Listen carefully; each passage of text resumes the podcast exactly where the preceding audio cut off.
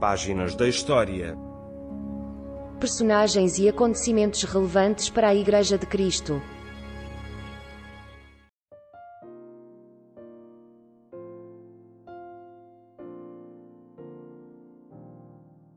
Páginas da História, programa 49. A história da Igreja Antiga, do início até 590 da nossa era. Episódio 17. Os Pais da Igreja, segunda parte.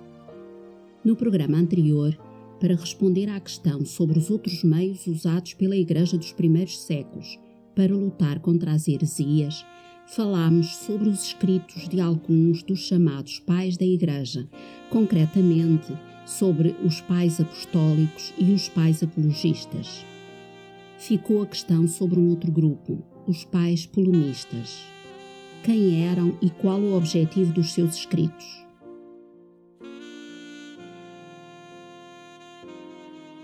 Os polonistas falavam para dentro da Igreja. A sua grande preocupação era lutar, através da força da argumentação, contra as falsas doutrinas, as heresias que ameaçavam a paz interna e a pureza doutrinária da Igreja. Até à realização do Concílio de Niceia, os seus maiores expoentes são Ireneu de Leão, Orígenes e Cipriano. Ireneu de Leão nasceu em Esmirna no ano 130, foi discípulo de Policarpo e foi caracterizado como o mais importante teólogo do segundo século. Ele foi um pastor e mestre da Igreja, um homem preocupado com a integridade da doutrina cristã posta em causa pelo gnosticismo. Os escritos de Ireneu são de natureza explicitamente bíblica e não especulações filosóficas. Para ele, a tradição bíblica era a única fonte de fé e o verdadeiro fundamento da teologia. Numa carta pessoal preservada por Eusébio de Cesareia, Ireneu conta que se lembrava muito bem de Policarpo, bispo de Esmirna, que tinha sido discípulo do apóstolo João. Isto era altamente significativo para Ireneu, uma vez que Policarpo colocava-o em contacto com a era apostólica.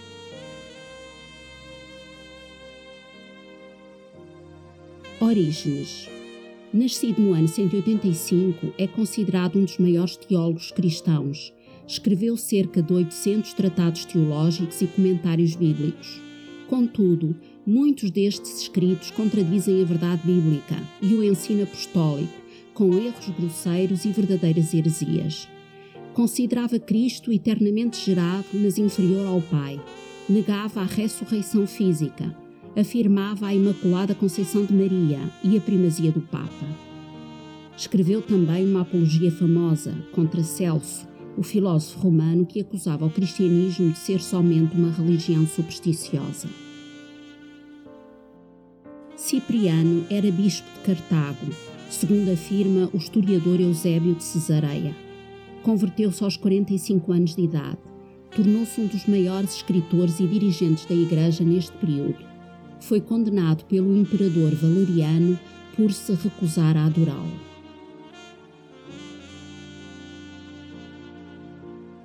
Entre os concílios de Niceia, no ano 325, e de Calcedónia, em 451, desenvolveu-se a literatura dos mais conhecidos pais da Igreja. Nos seus escritos, estruturam um estudo bíblico científico e com eles surgem os primeiros grandes sistemas de filosofia cristã. De entre eles salientam-se pela grande influência que tiveram Jerónimo e Agostinho de Hipona. Jerónimo nasceu em Veneza no ano 331. Foi batizado em 360 e adotou a vida monástica em Antioquia na década seguinte. Foi o mais erudito de todos. Estudou literatura e oratória em Roma e aprendeu hebraico. Dos seus numerosos escritos, o que teve maior influência foi a tradução da Bíblia para o latim falado ou vulgar, obra que ficou conhecida como Vulgata Latina. Jerónimo incluiu nela os livros apócrifos. Esta tradução foi declarada pelo Concílio de Trento no século XVI como a Bíblia oficial da Igreja Católica.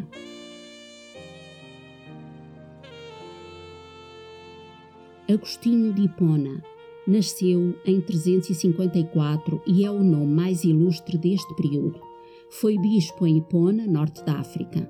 Procurou conciliar fé e razão e foi muito influenciado pela filosofia platónica. Escreveu sobre o cristianismo e sobre a teologia cristã, da qual foi o maior expositor desde o tempo do apóstolo Paulo. Deixou mais de 100 livros, 500 sermões e 200 cartas. Nas suas obras, procurou fazer uma interpretação universal e cristã da história.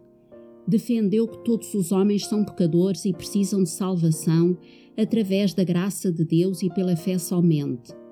Insiste também que se deve levar em conta todo o sentido da Bíblia na interpretação de uma parte dela. Mas, por outro lado, divergiu profundamente da revelação bíblica. Contribuiu para a formação da doutrina do purgatório. Enfatizou o valor do batismo e da ceia, a Eucaristia, como sacramentos. Entendia que o milénio estava a decorrer naquele momento defendeu a ideia da sucessão apostólica, isto é, que no que diz respeito aos dons do Espírito Santo, havia uma sucessão direta entre Jesus e os apóstolos e entre os apóstolos e os bispos romanos. Ou seja, os bispos romanos possuíam, por legado dos apóstolos, a plenitude desses dons. Isto levou à conclusão de que só na Igreja de Roma havia salvação.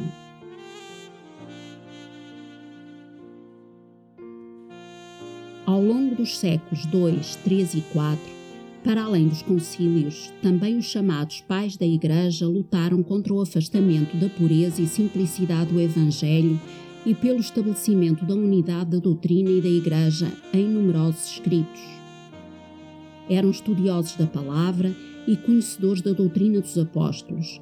Foram muito importantes na defesa de verdades bíblicas como a Trindade ou a dualidade da natureza de Cristo. Contudo, não estão isentos de erros. Muitos deles divergiram da pureza do Evangelho porque misturaram verdades bíblicas com filosofia grega e erros doutrinários.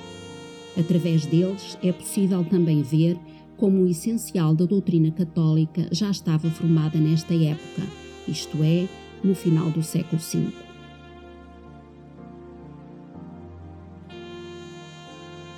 Para além dos pais da Igreja, também alguns imperadores contribuíram para a prevalência desta visão doutrinária.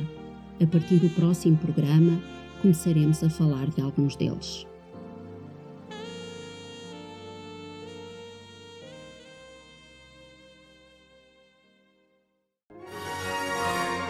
Acabou de escutar Páginas da História. personagens e acontecimentos relevantes para a Igreja de Cristo.